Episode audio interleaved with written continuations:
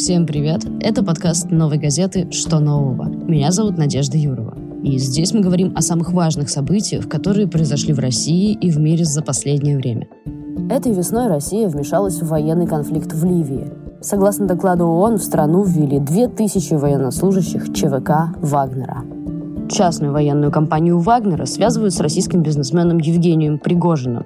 ЧВК участвовала во многих вооруженных конфликтах, в частности, в событиях в Украине в 2014 году и в вооруженном конфликте в Сирии. МИД России отрицает это, говорит, что никаких вооруженных формирований, имеющих отношение к России, в Ливии нет, а ЧВК Вагнера и вовсе не существует. Гость нашего сегодняшнего подкаста Денис Коротков. Денис – корреспондент отдела расследований «Новой газеты», который давно занимается фигурой Пригожина, в частности, в связи с зарубежными операциями ЧВК Вагнера.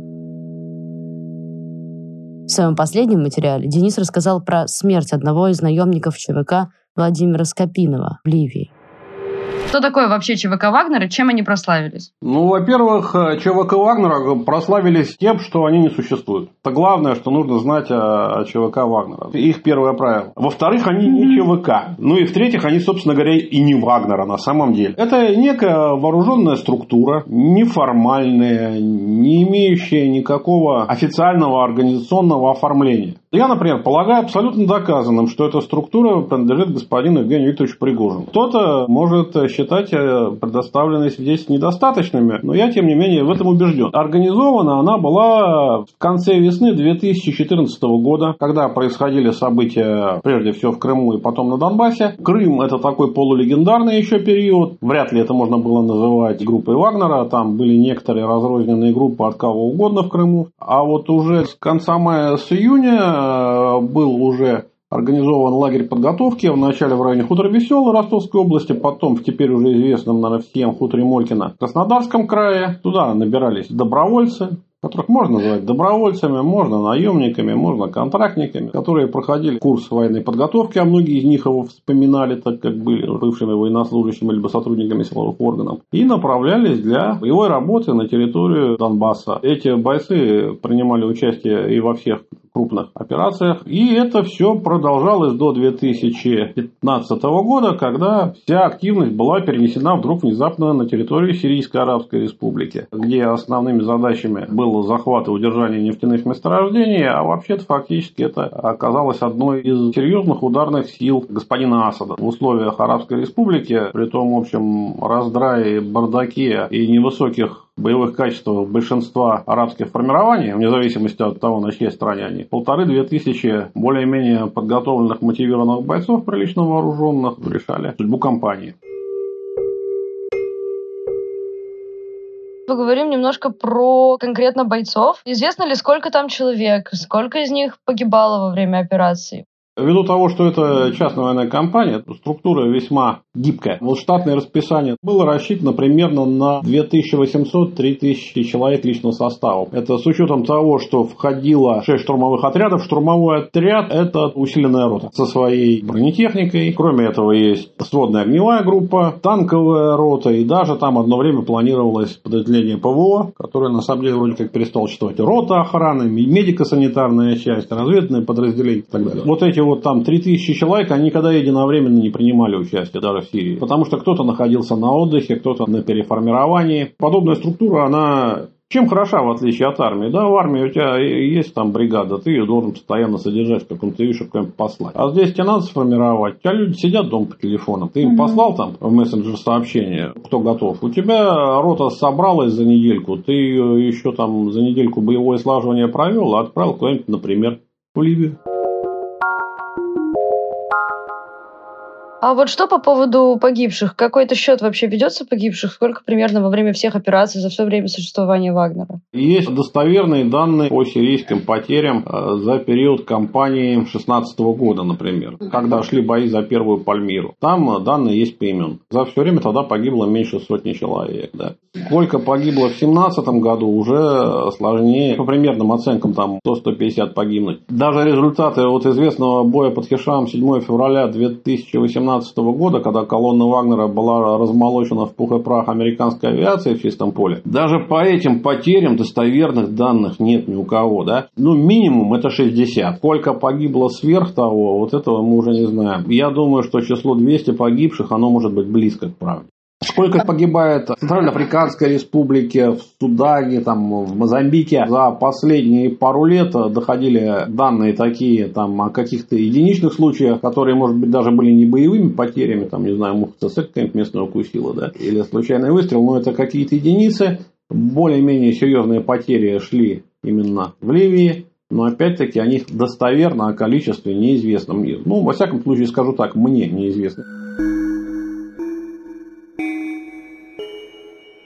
Пригожин, он скорее подставное лицо или он как-то лично участвует именно в планировании операций и так далее? Почему именно он? Про эту личность можно немножко поподробнее? Если мы будем uh-huh. говорить о том, что мы называем фабрика тролля или медиа империей господина uh-huh. Пригожина, то здесь более-менее понятно. Здесь мои и беседы с различными людьми, изучение некоторых документов убедили меня, что это была ну, личная инициатива господина Пригожина в далеком 2012 году. То если, может быть, он и получает какие-то поручения или просьбы по поводу использования этих медиаактивов, да, uh-huh. то изначально вся эта идея, основная стратегия, это он сам. А mm-hmm. вот что касается, вот, вот группа Вагнера здесь не совсем понятно, потому что, с одной стороны, эта группа, конечно же, не может существовать без э, весьма благосклонного отношения к ней государственных органов. Ну как это, подготовка вооруженного формирования еще на территории России – это вся логистика, это переброска в том числе и за рубежи нашей страны, и вооружение, и прочее, и прочее, и прочее. Но с другой стороны, очевидно, нет вот прямого жесткого подчинения. То есть нет такого, чтобы эта структура подчинялась там ну, какому-то государственному органу, там, Министерству обороны, там, ФСБ, МИДу, я не знаю, кому угодно. Потому что мы наблюдаем и а, определенную самостоятельность совершенно очевидную в действиях, и в основном нацеленность уже, если на Донбассе было непонятно, в чем там коммерческий интерес, его там, очевидно, не было. На действиях Ливии здесь мы уже видим абсолютно четко коммерческую историю. Здесь мы видим контракты сирийских правительных структур на охрану, оборону, разработку месторождений с обществом ограниченной ответственности, там Европолис, да, потом Беллада и Меркурий, за которым мы опять-таки видим структуру Конкорд Евгения Пригожина. Мы уже видим, когда Африку, да, Центральную Африку, либо Судан, мы видим контракты на разработку месторождений, и мы видим конкретный финансовый интерес, за которым не всегда просматривается интерес государственный. Если говорить про финансовый интерес, что вы можете сказать про их, ну, скажем так, в кавычках, бизнес-модель? Как они работают. Это действительно какая-то история с э, получением концессии на какие-то месторождения, золотые прииски, вот это все. Они правда добывают алмазы или это все-таки прикрытие, опять же, для каких-то политических операций? Правда, добывают. Более того, в этих компаниях действительно работают нормальные горные инженеры, да? нефтяники, газовщики, и бурильщики, рабочие. Они действительно ведут разработку месторождений, ведут добычу там. Если мы про Сирию говорим, это газ и нефть. Да? Если мы говорим про Африку, это там начиная от алмазов и заканчивая сельским хозяйством. Да, они пытаются вести уже чисто коммерческую деятельность. Естественно, что, например, в той же Сирии это возможно только под охраной собственных боевых подразделений, а получить эту концессию можно только после того, как ты сам эти месторождения вооруженные силы захватил и удерживаешь.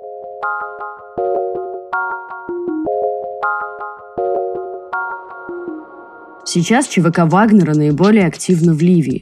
После свержения Каддафи в 2011 году страна раскололась на две части. Запад контролирует правительство национального согласия, признанное ООН легитимным. На востоке же и частично на юге власть находится в руках ливийской национальной армии, под руководством генерала Халифы Хафтара. Российские наемники из ЧВК Вагнера выступают на стороне Хафтара. В докладе ООН говорится, что члены ЧВК работают наводчиками артиллерии, снайперами, дают консультации в области противодействия электронному наблюдению. Правительство национального согласия поддерживает западная коалиция, возглавляемая США, а также Турция и Катар, Ливийскую национальную армию, Объединенные Арабские Эмираты, Египет и Россия. Вопрос, почему вообще группа Вагнера для российской власти такая неудобная, такая запретная тема? Почему они молчат? Что будет, если вдруг информацию они обнародуют? Ну, во-первых, информация о ней обнародована, предоставлены документы, в том числе и вашим покорным слугой на страницах нашего уважаемого газеты. Они говорят, что что-то такое есть, не ручаюсь за точность цитаты да, президента, что если где-то какие-то люди есть, по-моему, вот я не помню, говорил он там про Сирию или Пакистан, но они там не представляют интересов Российской Федерации, а работают в интересах каких-то коммерсантов. Очень интересно. После этого президент этим людям, которые не работают в интересах Российской Федерации, присваивает звание Героя Российской Федерации. Медали и ордена раздавались одно время горстями. А как признать, да, потому что это, это нарушает все писанные и неписанные законы войны. Война, как не смешно, она тоже подчиняется законам. И уж в любом случае их никто не пытается открыто отрицать. Да? Женевская конвенция определила, кто есть комбатант, да, потому что вообще убийство это преступление. Ну, там вот определили, а как можно убивать людей и не быть преступником, да? Вот, вот эти вот ребята, которые не пойми кому подчиняются используют вооруженную силу, не основываясь ни на чем, да? Вот там находятся mm-hmm. наши военно-космические силы, на, то есть на наша авиация, наши морские пехотинцы, там находились военная полиция, черта лысого, советники, короче говоря, наши военнослужащие. Все понятно, наши военнослужащие находятся там в соответствии с договором там, между Сирией и Россией, да, выполняют определенные функции, там, участвуют в боевых действиях. При этом он военнослужащий, он mm-hmm. подчиняется верховному главнокомандующему, да, он соблюдает Конституцию Российской Федерации, воинские уставы и приказы своих командиров, и за свое преступление несет ответственность. Кому подчиняются эти люди, которые там головы развешивают на оградах завода, да, которые пытают, режут, убивают, не пойми кому, не пойми зачем. Да даже если пойми, никого нельзя так ни с кем нельзя так обращаться. Что вы можете сказать про эти зверства? Они появляются из-за того, что как раз-таки ощущается какая-то безнаказанность? У Вагнера совершенно разные люди служат, да. Я думаю, что таких патологических садистов там меньшинство, и вряд ли они встречают одобрение всеобщее. Давайте так, если мы наберем воевать за деньги в Сирии каких-то людей, среди этих людей обязательно окажутся в том числе скоты и подонки. Более того, если мы туда пошлем бригаду вооруженных сил Российской Федерации, ну извините, в этой бригаде тоже окажутся скоты и подонки. Скоты и подонки есть везде. Но если эти скоты и подонки не связаны с законами, а обычаями войны, честью своего полка и железной волей своего командира, они будут творить то, вот о чем мы показали. Вот и все. Вам приходилось общаться с кем-то из наемников? Что это вообще за люди? Да люди самые разные, абсолютно. На самом деле, правильно говорят, да, и я сам об этом говорил, что, да, обычный, вот, вот погибший Владимир Скопинов, вот он, его можно как собирательный образ, да, даже использовать. Да, вот мужчина за 30, ну, вот он долго служил по контракту в морской пехоте, где-то как-то работал строителем. Поехал он на Донбасс вначале добровольцем, да, там от имперского легиона, то есть не за деньги, абсолютно по идеологическим, видимо, причинам. После этого вот завербовался в Сирию. Совершенно другие деньги, совершенно другой уровень. Если там в Донецкой или в Луганской народных республиках сколько там бойца зарплаты, 1015 рублей, а это даже угу. по тем ценам это опять только на Курева и мы сушильцы купить то, значит, Сирия это сколько было? 250. Очевидно, человек э, профессионально подготовленный более-менее для этой ситуации. Вот два раза был ранен, не остановило третий раз оказался фатальным. И таких людей много, да, которые, как правило, без образования, могут быть с образованием, которые не реализовались, отягощенные кредитами, может быть, даже и кредиты небольшие, да, там, но для них там и 100 тысяч кредит уже, уже, уже большой, да, потому что как выплачивать. Кто-то где-то когда-то служил, кто-то служил в действительно серьезных частях, кто-то лет 15 назад срочную службу я автобат видел два раза. Есть профессиональные офицеры, которые в относительно молодом возрасте, офицер отставка, 40-50 до лет. Это люди, которые там были майорами, подполковниками, руководили крупными воинскими коллективами, решали серьезные задачи. А сейчас он сидит, вроде пенсия какая-то есть. А что он там делает, да? Старший менеджер где-нибудь или зам по безопасности в Ромашка. А здесь можно опять почувствовать себя нужным. Есть и с идеологическими устремлениями. Но если они были еще в Донбасский период, черт, мне сложно понять вот такую идеологию, которая влечет наемника Центральноафриканскую республику стоять там на страже интересов Российской Федерации. Опыт других стран, э, что нам показывает, привлекают ли наемников и ЧВК для зарубежных операций другие государства? Конечно же, привлекают. Более того, частные военные компании – это большой бизнес, который развивается последние несколько десятков лет. А вопрос не в том, привлекают. Я вот, как всегда, в деталях. В бизнесе частных военных компаний нет ничего плохого, нет ничего незаконного, нет ничего аморального. Другое дело, что, как мы, с чем мы начинали наш разговор, да, что эти частная военная компания «Вагнер», она не совсем частная военная компания. Вопрос в том, как они есть. Есть документ Монтрео, так называемый, есть кодекс поведения частных военных компаний, документы, хотя не являющиеся юридически обязывающими, но во всем мире давно, почти во всем мире принятые, что должны, что не должны делать частные военные компании. В данном том случае мы, особенно в Ливии и в Сирии, мы имеем прямое участие в боевых действиях. А это уже нарушение всех и всяческих правил, как писанных, так и не писанных. В меньшей степени хулиганят не только наши ребята. Тот самый, ставший ну, супербрендом Blackwater, ну, Blackwater давно не существует, да, но э, господин Эрик Принц и его проекты, той же Ливии этим летом, как указано в докладе ООН, шесть э, вертолетов перебрасывались из Южной Африки к тому же господину Хафтару Хафтору. И если Соединенные Штаты вроде как являются, ну, точно абсолютно уж не являются союзниками господина Хафтера, да, или его никак не поддерживают, господин Рэй Принцесс по своим контрактам туда же, как я понял, доклад ООН перебрасывает технику в силу каких-то своих финансовых интересов. Поэтому здесь эксклюзив не в самом присутствии российских вооруженных людей там в Африке, в Сирии или еще где-то. Эксклюзив э, в способе применения, в масштабе, в уровне поддержки государства. Сразу после публикации новой статьи реакция фабрики троллей не заставила себя ждать. Подконтрольные Пригожину издания обвинили Дениса в том, что его расследование – заказной фейк со стороны фабрики троллей кидают камни в ваш огород про то, что публикации ваши фейковые, заказные. Связываете ли вы это как-то с местью лично Пригожиной? Если я давно не читаю про то, как я съел очередного младенца на завтрак, значит, ну все, настроение портится, все, ужин, значит, не лезет, пиво с друзьями пить не иду, сижу, плачу переживаю, почему я так плохо работаю, что про меня забыли. На самом деле, все не так смешно, как кажется, но не так страшно, да? Потому что, ну вот, понятно, что если мы что-нибудь публикуем по поводу любых проектов господина Пригожина, абсолютно, будь то вагнеровские истории, будь то и истории его медийными активами, будь то, то истории его, его государственных контрактов, будь то там какое-нибудь московское воспитание, московское сразу же, а после этого буквально в течение суток появляются публикации в отношении нашего издания, да, и в отношении автора о том, что э, он э, из чадиада. Ну, за последнее время что появлялось, что я э, состою на связи с исламским государством. Запрещенная в России организация. По поручению Ходорковского. Не спрашивайте, как это так может быть. По-моему, я там связующее звено. Причем, значит, если до этого то материалы, что я совсем обнищал и еще где заработать хотя бы 3 копейки. На следующий день оказывается, что через меня проходят десятки миллионов причем я не понял, что рублей или долларов. И опять я не понял не то от Ходорковского в исламское государство, не то из исламского государства Ходорковскому. Ну, наверное, я очень честный, значит, они у меня проходят, ничего не прилипает. Материал о том, что в период моей работы в милиции я, будучи презренным, неуважаемым человеком, в которого все коллеги только плевались, одновременно решал все вопросы, любые коррупционные в той же самой милиции, что я кому-то там застрелил, прострелил, убил, изуродовал, причем чуть ли не в открытую, по заказу одних диаспор в пользу других диаспор, продавал оружие в Чечне, и что-то я сделал еще. Последняя история была, нарисовали скриншоты, что в час ночи перед выходом материала некий куратор, неважно, кто такой куратор, куратор по заказу турецких каких-то наших друзей, не знаю, моих, его, заказал мне эту публикацию, переслал фотографию,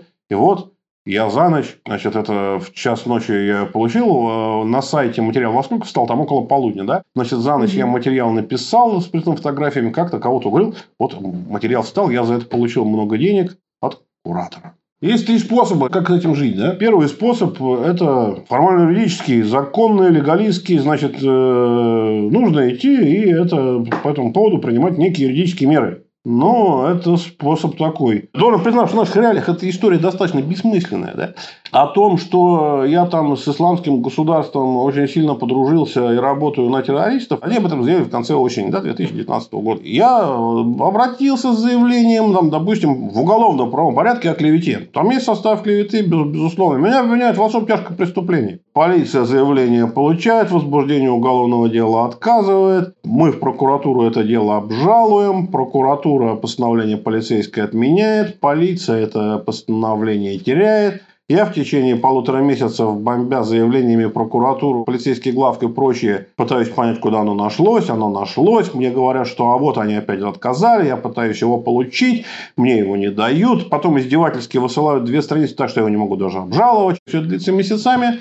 Эта музыка, незаконный отказ возбуждения уголовного дела, обжалование, отмена и новый отказ в России может длиться вечно. Есть же способ в гражданско-правом порядке пойти и защитить свою честь, достоинство, деловую репутацию. Хороший способ. Опять-таки, новая газета о защите деловой репутации и я о защите чести, достоинства, деловой репутации обратились с исковым заявлением к Федеральному агентству новостей. Когда уже, значит, это заявление исковое было в Приморском райсуде Петербурга зарегистрировано, судья лихо назначила заседание аж на май этого года, который уже, правда, прошел. Ну, правда, в мае у нас коронавирус, поэтому с мая не менее лихо перенесли на июль.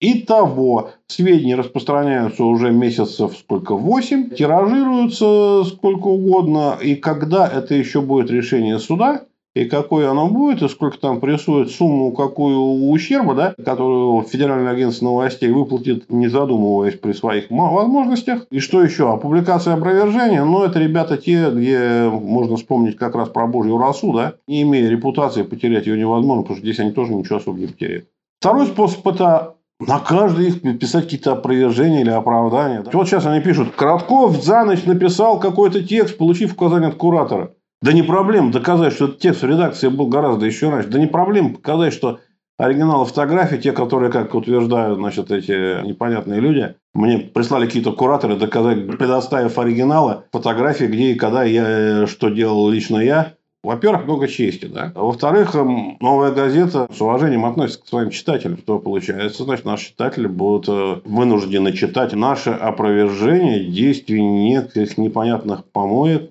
которые вообще-то им не интересны. Да? Кроме того, диалог можно вести с кем угодно, но надо играть по одним правилам. Нельзя пытаться играть в шахматы с тем, кто занимается даже не боксом, а уличной дракой.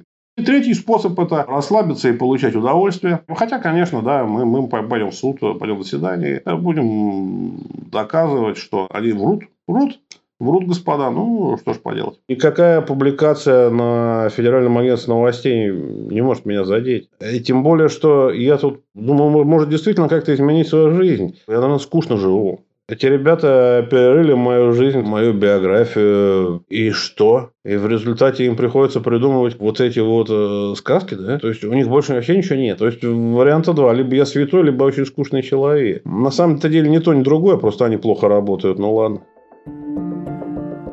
С вами был подкаст «Что нового?». Спасибо, что слушаете нас. Мы будем благодарны вашим лайкам и комментариям на любой платформе для подкастов. А со мной над этим выпуском, как обычно, работали звукорежиссер Глеб Лиманский и редактор Арнольд Хачатуров. До встречи через неделю.